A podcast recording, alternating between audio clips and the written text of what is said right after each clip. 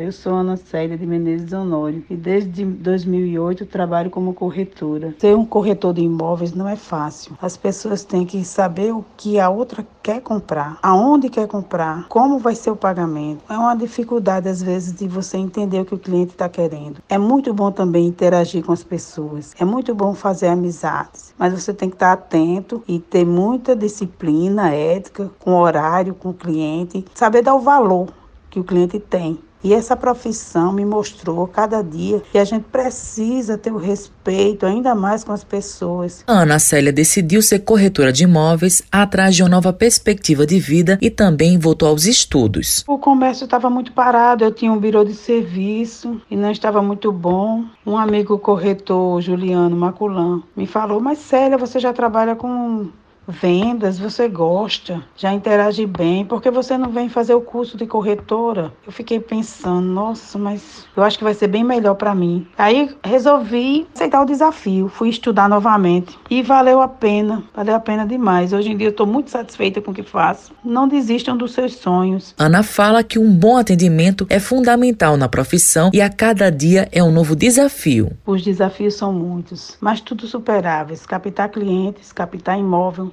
colocar na internet, fazer anúncio, fazer placa. Tem que ir no imóvel conhecer, para você entender. Todos os dias você está atento com os clientes, saber falar e você saber que o cliente vai gostar do seu atendimento. Você tem que ter postura, você tem que ter ética. São muitos os desafios, mas vale a pena. estou muito satisfeita com o que faço. Valdemir Lopes também é corretor há mais de 20 anos e ressalta quais são os desafios da profissão. Os grandes desafios é você empreender, né? Porque porque o corretor autônomo, ele não deixa de ser um empreendedor, né? Ele vai ter que investir, ele vai ter que correr atrás é, de dar publicidade ao seu produto, né? Que são os vários imóveis que ele vai captando. Segundo, muitas vezes no mercado você tem dificuldades de caminhar, porque, digamos, nem todo profissional ele age com a ética, com a seriedade que o cliente merece e que o mercado exige. Rômulo Soares é presidente do Conselho Regional dos Corretores de Imóveis da 21ª Região do Cresce, Paraíba, e pontua como está o mercado imobiliário no estado da Paraíba. O mercado imobiliário em João Pessoa é um mercado muito promissor. 64 bairros onde tem a verticalização presente, tem também uma grande tendência para o mercado de condomínios de terrenos e condomínios fechados. O mercado está super bem representado pelos corretores de imóveis e empresas imobiliárias. Temos construtores e incorporadores quase 95% legítimos da Paraíba e a gente está sentindo que o mercado, principalmente no Minha Casa Minha Vida, não se afetou com a pandemia do Covid-19. 27 de agosto é comemorado o Dia do Corretor de Imóveis, data esta escolhida em memória a esses profissionais. Em 27 de agosto de 1962, com o decreto da lei de número 4116, a profissão foi regulamentada, sendo criada seu Conselho Federal e os conselhos regionais. Segundo os dados do Conselho Regional dos Corretores de Imóveis da Paraíba, o estado possui 12 mil inscrições de corretores de imóveis e 8 mil ativos. Já em relação às imobiliárias, existem mais de 1.500 inscritas e mais de mil ativas no momento. Matheus Silomar para a Rádio Tabajara, uma emissora da PC, empresa paraibana de comunicação.